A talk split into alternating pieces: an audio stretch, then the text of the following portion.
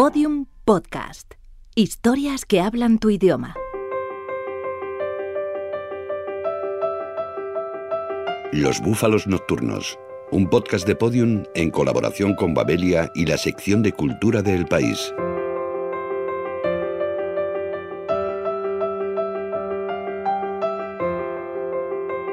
Leer es peligroso. Puede introducir en la mente del lector nuevas ideas, abrir sus horizontes a perspectivas antes ignoradas, conocer realidades que estaban fuera de su mirada y ayudarle a comprenderse mejor a sí mismo y al mundo que le rodea. Como dijo George Steiner, leer bien significa correr grandes riesgos, una frase que el ensayista Alfonso Berardinelli hace suya en su nuevo libro, Leer es un riesgo. La frase de George Steiner me ha molto colpito. Esta frase de Steiner me impresionó mucho hace 20 o 30 años cuando la leí, este gran crítico. Él lo que quería decir es que la lectura de Kafka, por ejemplo, conlleva grandes riesgos porque desestabiliza la identidad del lector. Está claro que no todos los escritores implican ese riesgo, pero la mejor literatura es aquella que consigue romper la cárcel del yo, la que abre puertas a otras dimensiones, pero también quizá a pesadillas nocturnas. Sí, incubi, forse anche notturni.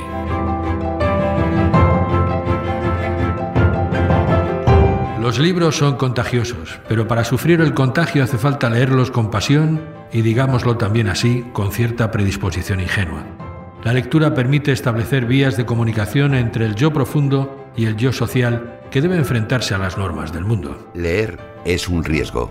Alfonso Berardinelli, Editorial Círculo de Tiza. Sin embargo, leer por leer no garantiza una transformación en el lector. Es necesario un esfuerzo por seleccionar, discernir el mero entretenimiento de la literatura que abre puertas, bucear en el vasto océano del conocimiento, buscando siempre llegar un poco más allá. Leer no es en sí mismo un valor, porque hay gente que lee libros como quien se fuma un cigarro o como quien mastica un chicle. Se lee el libro como para destruirlo cuando hayas terminado. Es una imagen cómica y, patética del consumo de libros enormes, estos bestsellers, una costumbre anglosajona sobre todo. En Estados Unidos, en el Reino Unido, se leen libros incluso más grandes que Guerra y Paz, pero los lectores no, no sienten miedo, porque tienen como el sueño de arrancar las páginas a medida que van leyendo y así al final ya no queda libro. No existe Leer literatura, filosofía y ciencia, si no se hace por trabajo, es un lujo, una pasión noble o ligeramente perversa, un vicio que la sociedad no censura. Es tanto un placer como un propósito de mejora. Bibliotecas y librerías, el refugio de los libros, con el escritor y periodista Jesús Marchamalo y el escritor, crítico y profesor Jorge Carrión.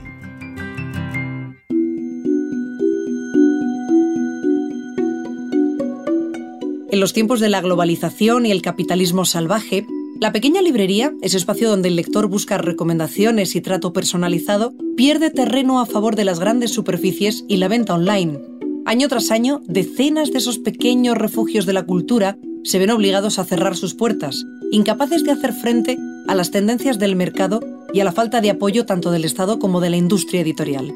Se trata de un fenómeno que se extiende por toda Europa, aunque como indica el escritor y crítico Jorge Carrión, las librerías españolas no se encuentran en una situación especialmente mala. En España hay una conciencia de la importancia de las librerías y que vivimos en uno de los buenos países en términos de respeto y de conciencia y de calidad de las librerías. Francia quizá es mejor, Inglaterra quizá es peor y España pues está en una media global bastante aceptable.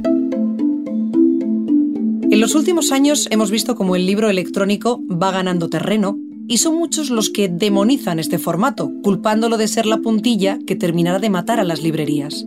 Pese al innegable romanticismo de la hoja impresa, escritores como Jesús Marchamalo no creen que el ebook vaya a enterrar al libro tradicional. A mí me encanta leer libros en papel, pero tengo tableta, llevo móvil, tengo un ordenador en el que trabajo desde hace tiempo y ambos mundos están secretamente comunicados. A mí lo que me parece que va a acabar pasando es que cada uno leerá determinado libro según el contenido del libro y cómo te apetezca y según si lo estás leyendo por la noche en la cama, en casa o en un tren de una manera y a mí no me parece mal que los lectores se puedan acercar a los contenidos desde diferentes medios y desde diferentes puertas. La comodidad del libro electrónico permite disfrutar de la lectura en determinadas situaciones y para públicos muy concretos. La convivencia de lo electrónico con el formato tradicional ya está presente en algunas bibliotecas que se han convertido en un interesante híbrido en el que tienen cabida todo tipo de formatos. Una biblioteca y una librería tiene que convertirse en laboratorio, de algún modo, para ensayar formas de adaptabilidad a futuros inmediatos. Ahora estoy muy fascinado con la biblioteca de Tabacalera en San Sebastián, que es una biblioteca mediateca donde en las estanterías están juntos los libros y los videojuegos y las películas y los juguetes que tienen que ver con el tema. Y este planteamiento tan transversal me parece, me parece increíble, es una de las mejores bibliotecas que he visitado. Fenómeno en boga es el de las librerías espectaculares, enclavadas en edificios y locales de arquitectura deslumbrante, con cafeterías, salas de conferencias, espacios para conciertos e incluso restaurantes. Constituyen un intento imaginativo para atraer clientes, aunque hay quien las ve como una amenaza para el comercio tradicional y una forma de desvirtuar el verdadero sentido de una librería. Yo diría que la librería espectacular no es ni mucho menos un peligro o una amenaza, al revés, cuanto más atractivas sean, pues mucho mejor. Yo diría que con la crisis lo que ha entrado en, en cuestionamiento es la gran librería como almacén de libros, la gran librería mm, como centro comercial y lo que el sentido común dice es que una librería tiene que tener una escala humana, ¿no? Tienes que sentirte cómodo, que tu mirada esté al nivel de los libros, ¿no? No tiene que avasallar el espacio de la librería, de modo que yo creo que la librería mediana y pequeña tiene más futuro que la gran librería. Para Jorge Carrión, autor de Librerías, publicado recientemente en edición aumentada y revisada por Compactos Anagrama, estos espacios son los lugares de referencia de los lectores para construir su propia biblioteca. Cada uno construye la suya a partir de sus visitas a esos templos de la letra impresa y la configura de formas personalísimas y únicas. La librería no tiene ningún tipo de sentido sin la biblioteca personal. Hay un camino, hay un viaje de ida y vuelta entre tu biblioteca personal y las librerías que o bien visitas en tu vida cotidiana o bien visitas cuando viajas y, compras libros. ¿no? En el libro hay una memoria del lugar de adquisición del, libro como objeto y a menudo también del lugar de lectura hay que defender esa complementariedad entre la librería y la biblioteca personal que está en el ADN de la historia cultural del mundo.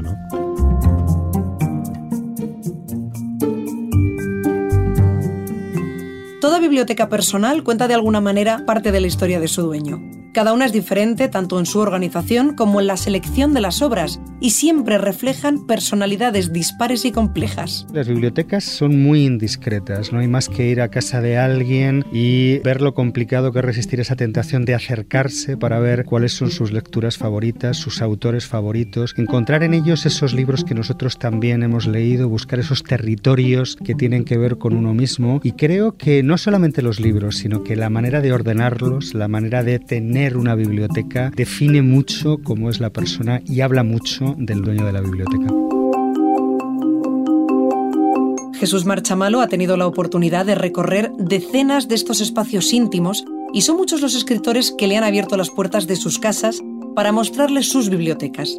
Algunas de estas visitas las ha recogido en obras como Donde se guardan los libros y Los reinos de papel, publicados por Ciruela. Inspeccionar bibliotecas te permite de momento visitar las bibliotecas de aquellos escritores a los que admiras, eh, conocer ese mundo lector que tanto tiene que ver con la literatura, porque si una biblioteca define mucho a su propietario, en el caso de los escritores, nos habla también de esa parte eh, secreta que tiene que ver con su literatura.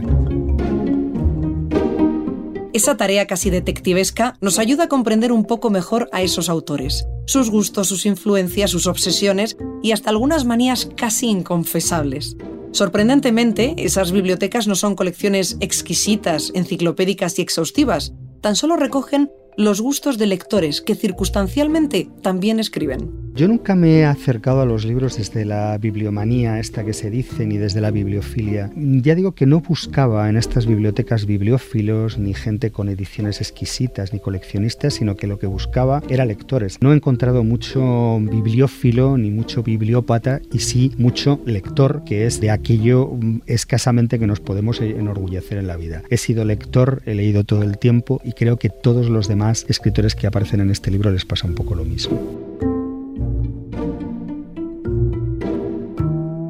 Para que esas bibliotecas crezcan y se multipliquen, es necesario cuidar el canal a través del que llegan los libros.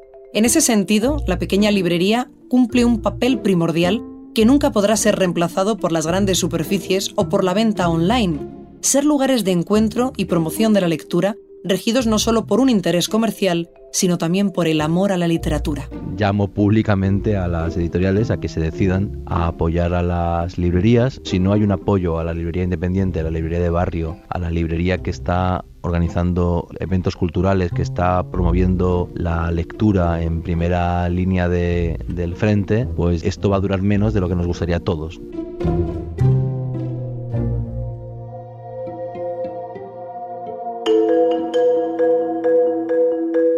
En la lectura los riesgos están por doquier.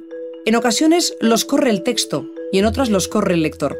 Otras veces también el autor, algo que sucede cuando, por ejemplo, sus poemas se utilizan en la escuela para torturar a los estudiantes. I libri di scuola siano una cattiva mediazione. Creo que los libros escolares son un pésimo medio porque no, no son auténticos libros. Esto no ayuda a entender qué es verdaderamente un libro. Las ediciones de bolsillo de clásicos se encuentran en cualquier librería, pero parece que en la escuela es como si estuvieran prohibidos. Y esto es un síntoma evidente de la pérdida de realidad que sufren los libros en la escuela. Los clásicos se deberían leer en ediciones normales, no escolásticas. La traducción de autores griegos, latinos, rusos, etc. Estos libros en la escuela parece como si estuvieran desaparecidos. A escuela vengono eliminati. Póngase cómodo, ha llegado usted a biblioterapia. Hoy hago descuento a los hombres atractivos, accediendo.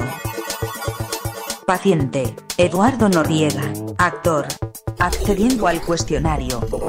¿Cómo ordena su biblioteca? Yo tengo una manía con los libros que es que los tengo ordenados cronológicamente, por la fecha de nacimiento del autor. Es una gilipollez y me gusta porque de repente veo autores que yo no relacionaba y de repente veo que han nacido en el mismo año. ¿Presta sus libros? No me gusta prestar libros, la verdad. Así que cuando lo presto, sí, digo, por favor que me lo, que me lo cuiden. Le doy un valor a la pieza. Los dobla. Eso más los libros que tienen que ver con algún personaje. A lo mejor adaptaciones que estamos haciendo para la televisión o para el cine. Al final tengo 400 páginas dobladas, con lo cual es un poco absurdo, pero lo hago, lo hago. Y los subraya. Los manoseo mucho, los subrayo, los escribo notas al margen. Tengo muchas anotaciones. Pongo la fecha en que lo leí. ¿Cuál le ha cambiado la vida? Creo que muchos. Te voy a decir uno que me impresionó en su día, que fue el Werther de Goethe y también El Maestro y Margarita de Bulgakov. ¿Cuál es su lugar favorito para leer? Sofá con cierta inclinación, pero ya necesito luz porque me estoy quedando ciego. ¿Cuántas páginas aguanta antes de abandonar un libro? Antes era incapaz de dejar una película o dejar un libro a medias, era incapaz. Ahora ya no. Me imagino que 30, 40. Si, si me horrorizan, no más. Fin del cuestionario. Señor Noriega, leer es un riesgo, pero usted tiene mucho peligro. Hasta la próxima.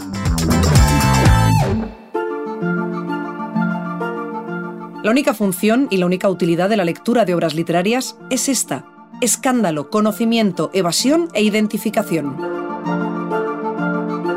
A propósito del proyecto cultural Rock sin subtítulos, Londres y la música, con Fernando Navarro.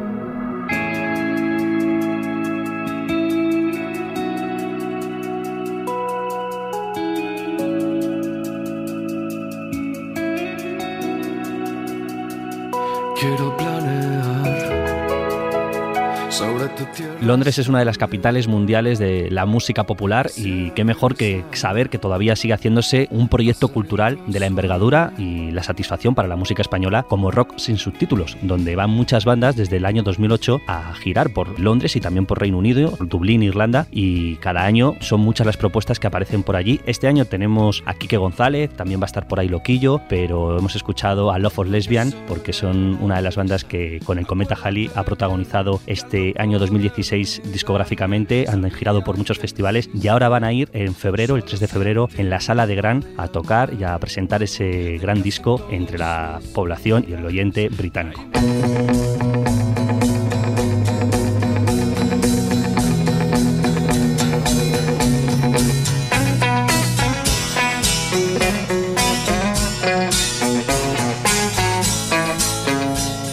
Proyecto cultural Rock sin subtítulos nos permite aprovechar para hacer un repaso, un recorrido por el Londres musical y claro, no podemos dejar de hacerlo sin pasar por los Kings, una de las bandas más simbólicas londinenses, con Ray Davis radiografiando con su ironía y con su capacidad intelectual el Londres de los años 60, pero que ha llegado hasta nuestros días, tanto que ahora mismo hay un musical Sunset Afternoon que se inspira en las canciones de Ray Davis y ahí tenemos Waterloo Sunset, que es la canción que estábamos escuchando, que significa clarísimamente lo que es vivir en Londres con esa ironía de Ray Davis. Sunset Afternoon es un musical que se está haciendo en el Teatro Hampstead de Londres, en el centro de Londres, en la misma metrópoli, y que está siendo un éxito desde hace un año y que hay que aprovechar ahora para ver que se ha llevado un montón de elogios de la crítica británica.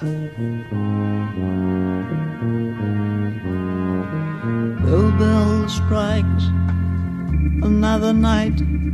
Your eyes are heavy and your limbs ache. You've bought some coffee, butter and bread. You can't make a thing cause the meat is dead. Y no es el único musical que merece la pena ver en Londres y que tiene que ver con la música británica. En este caso, de otro icono, hablábamos de los Kings, pero también David Bowie, muerto el enero de este año, se ha hecho un musical Lazarus inspirado en la película de ciencia ficción El hombre que vino de las estrellas, que estaba a su vez inspirada en la canción de David Bowie. Y este musical Lazarus también va a ser unos grandes acontecimientos de la temporada, sobre todo para este 2017, y que está todo inspirado en las canciones de Bowie con esa radiografía ciencia ficción y realidad que hacía tan espectacular y que le llevó a ser el rey del glam y que merece muchísimo seguramente la pena ir a ver y comprobar con esas canciones del Duque Blanco sobre el escenario.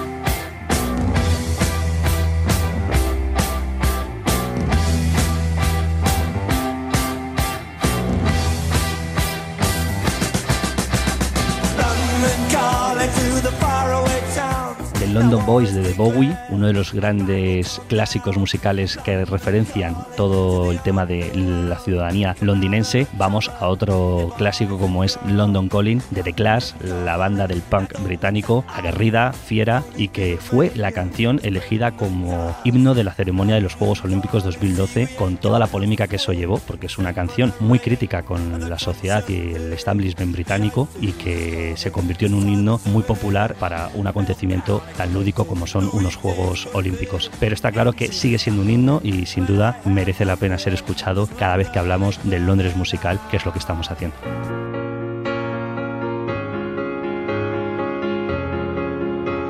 Y si hay una figura londinense que ahora es eh, mediática y planetaria, es Adele, la voz del soul blanco, el artista que más vende en nuestros tiempos. Sin duda es una de las grandes también documentalistas de la vida de Londres y esta canción que estamos escuchando lo que nos remite a esos paseos por Hyde Park, porque Adele contaba que se inspiró en sus paseos por Hyde Park para hacer esta canción, esta canción tan sentimental, tan emocional, que podemos ver el lago de Hyde Park, los patos y las parejas paseando de la mano y que es una estampa muy típica de Londres y es una de las tantas que se pueden conocer y apreciar a raíz de que conoces tantísimos artistas británicos que han hecho de la capital de Reino Unido un sitio, un decorado donde inspirarse y donde tener canciones que se han convertido muchas de ellas en eternas.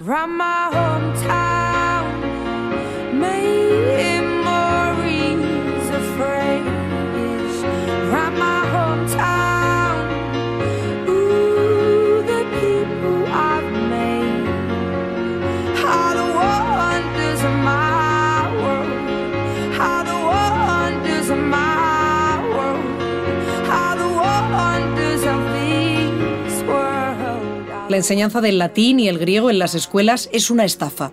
¿Cómo se puede pensar que adolescentes que no saben prácticamente nada de cultura griega y latina poseen un dominio del idioma tal como para traducir de Tácito o Demóstenes? ¿Por qué traducir mal diez líneas fuera de contexto en lugar de hacer leer obras enteras traducidas? El misterio de la traducción literaria. Cómo mantener la esencia de una obra con las traductoras María Teresa Gallego y Marta Sánchez Nieves.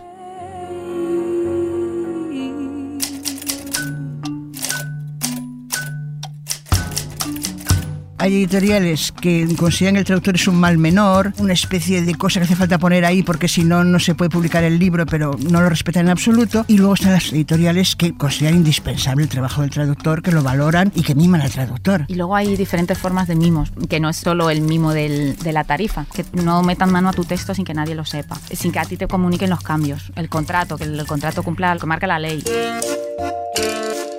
cuando lo lees a la vez que lo traduces, tienes esa primera impresión que va a tener el lector cuando se acerca al libro traducido. Sí que es cierto que al principio, los principios son lo que más tienes que revisar después porque es lo que te ha quedado menos natural, pero yo ya he dejado de leerlos. Ya no solo por tiempo, sino porque creo que así me acerco mucho mejor a la esencia del libro. Estoy siendo una lectora más y entonces así voy a poder transmitirlo más, creo. Sí, estoy totalmente de acuerdo con Marta. Le añadiría que no lectura previa, si no conoces el libro, le quita frescura al contacto del traductor con el libro. Y Marta dice que entonces no tiene las mismas vivencias que el lector. Yo digo que entonces tampoco tiene las mismas vivencias que el escritor, que muchas veces empieza a escribir y sobre la marcha va cambiando su libro. Y, los protagonistas toman protagonismo, nunca mejor dicho, y empiezan a tomar decisiones propias. Y esa especie como de incertidumbre que yo creo que preside la escritura del autor del libro, yo creo que hay que reproducirla en la traducción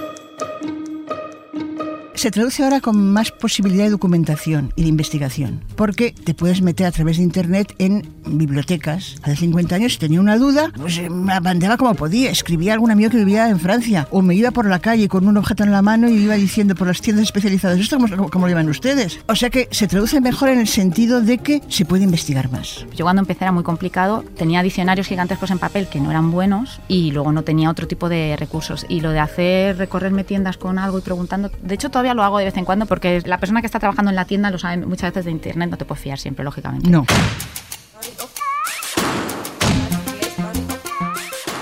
Lo que un traductor no puede dejar de mirar nunca es un diccionario en el propio idioma del que traduce. O sea, no forzosamente bilingües, que muchas veces son un estorbo más que una ayuda, pero los diccionarios del idioma del que estás traduciendo son indispensables para los matices. Eso seguimos mirándolos lo mismo. Lo que pasa es que, pues yo, por ejemplo, luego vea que es un pedazo de, diccionario en 12 tomos, lo sigo teniendo en la estantería detrás de mí. Yo los que sí que tengo, que además los tengo destrozados, o sea, son diccionarios de uso, de ideas afines, de mm. diccionarios de dichos, ese tipo de material, que personalmente yo sigo trabajando mejor con ellos en papel Bye. Tú eres autor de obra derivada, por eso se llama así, entonces esa obra no es tuya, tú no tienes derecho a cambiarla, por así decirlo. Sí que hay casos ¿no? que cuentan algunos de, pues, no son errores, son erratas, es decir, que de repente le ha cambiado el nombre al personaje. Bueno, pues si tú te das cuenta de que es una errata, lo puedes cambiar. Yo creo que tú estás al servicio de un escritor y de un lector que tiene que leer en otro idioma lo que no puede leer en el idioma original. Y evidentemente eso está por encima de todo. Ningún traductor, que sea traductor de verdad, se permite meter ningún tipo de cambio ni meter nada personal. Y si lo hace, pues mal hecho. No es un traductor honrado. Yo sí que he hablado con escritores dos veces, una vez porque es que claro, el hombre utilizaba un vocabulario muy dialectal de su zona, me han tratado siempre muy muy bien, muy amables. Sí, y mi experiencia también es, salvo un par de escritoras, hace ya bastantes años, normalmente los escritores a los que preguntas agradecen la pregunta, contestan, se explayan si hace falta. Mis experiencias siempre han sido muy positivas con la consulta de escritores me da igual que sea un clásico que que sea un contemporáneo. Lo que pasa es que tengo que investigar de forma diferente. El lenguaje, las alusiones a hechos contemporáneos del autor. Cuando es un escritor, eh, un clásico, tengo que tener más cuidado con que no aparezcan arcaísmos, no colarme ninguna palabra, por ninguna palabra demasiado moderna. Yo lo que pasa es que además me engancho a los diccionarios, sobre todo a los históricos, y entonces de repente digo, uy, llevo tres horas mirando palabras que no necesito en vez de traducir. Sí, eso mucho. los diccionarios tienen mucho peligro, enganchan mucho. Sí. Hay autores que tienen problemas. Cuando tienen un juego con la lengua que depende tanto de la fonética de esa lengua, por ejemplo, o de la polisemia de sus palabras, que no hay herramienta equivalente en la lengua castellana. Pero sucede poco. Me voy a ganar el odio eterno de los rusos. Los rusos dicen que, que es verdad, ellos consideran que sobre todo Pushkin no se puede traducir y que nadie que lea a Pushkin en un idioma que no es ruso lo va a entender nunca, porque su gran poeta ruso con ese gran idioma que es el ruso. Pero yo he leído traducciones de Pushkin bien. Ya te digo, eso es un concepto que tienen ellos. ¿eh? Hoy los periódicos se leen como textos tradicionales, impresos en papel, respetuosos con la ortografía, la puntuación y la sintaxis, escritos en ocasiones con una evidente pasión literaria. A mí me cuesta trabajo deshacerme de ellos. El rediseño de Babelia, con Diego Areso, director de arte de El País. Bueno, el rediseño de Babelia se enmarca dentro del rediseño de todos los suplementos de fin de semana del periódico. Queríamos unificar el diseño de los cuatro y queríamos también que estuviera más en coordinación con la tipografía y la imagen del propio periódico. Aprovechando la coyuntura de que Babelia cumplía 25 años, pues decidimos marcar ese fin de semana para el lanzamiento de los nuevos diseños. Hicimos un número especial de 40 páginas, hicimos un repaso a, los últimos 25 años en la cultura, es un número que tiene mucha más ilustración de lo normal, así que hicimos un esfuerzo para ofrecer un producto más grande, más acabado, mejor diseñado, con más fanfarria, pero con cierta elegancia. Una de las cosas que queríamos hacer es uniformizar las tipografías en todos los productos del país. El país tiene una tipografía desde 2007 que se llama Majerit, luego tiene una tipografía que es la que más le suena a todo el mundo, que se llama Clarendon, que es la tipografía de la cabecera. La cabecera del país es lo que no ha cambiado en los últimos 40 años de periódico y esa tipografía la hemos expandido también al diseño de los suplementos. La cabecera es diferente, es muchísimo más grande. Vamos a hacer una apuesta más importante por la ilustración en portada, nuevas tipografías en los titulares, más blancos, pequeños nuevos recursos de diseño, más formas de acceder a las noticias, hay más tipos de texto, por así decirlo, hay más tipos de titular y se va a encontrar con nuevas secciones que estamos introduciendo, más atención al teatro, críticas de discos dispuestas de otra manera queremos que todos los productos del país parezcan de la misma familia, pero no necesariamente que sean gemelos. Entonces hay rasgos que comparten, pero luego cada uno de los suplementos tiene sus pequeños rasgos peculiares. A veces te sale un hijo alto, a veces te sale un hijo bajito, aunque sean todos hermanos. Entonces Babel está como salpicada de líneas gruesas. Son pequeños detalles de diseño sutiles, pero que sí que ayudan a, a diferenciar Babelia del resto de los suplementos. En un periódico premium como El País, el diseño tiene que estar muy cuidado porque se dirige a un público, en teoría, que está más educado visualmente. Es verdad que el país es un diseño muy sobrio, pero perfecto. Pero cuando no se llega a esa perfección, a esa elegancia, los lectores sí lo acaban notando un buen diseño con un mal contenido no funciona y un mal diseño con un buen contenido se carga el contenido. Si el país con sus textos largos, su análisis, tuviera un diseño de periódico sensacionalista, no funcionaría. Les invitamos a adentrarse en los peligros de la lectura, sumergirse en los libros, dejar que les transformen y remuevan sus conciencias. La lectura es un riesgo. Arriesgarse es vivir. No siempre la situación Una situación social buena no implica una buena literatura. Shakespeare produjo sus obras en una situación muy difícil en Inglaterra. O la obra de Dante nace en una situación terrible. Dante era un exiliado, un condenado a muerte que nunca más pudo volver a ver su ciudad. ¿no? Yo recuerdo unas palabras del director de Adelphi, una de las editoriales italianas más importantes, que decía que el éxito que había cosechado su editorial había contribuido a mejorar la cultura de los italianos. Y es verdad que la editorial ha tenido mucho éxito, pero la cultura de los italianos para mí ha empeorado.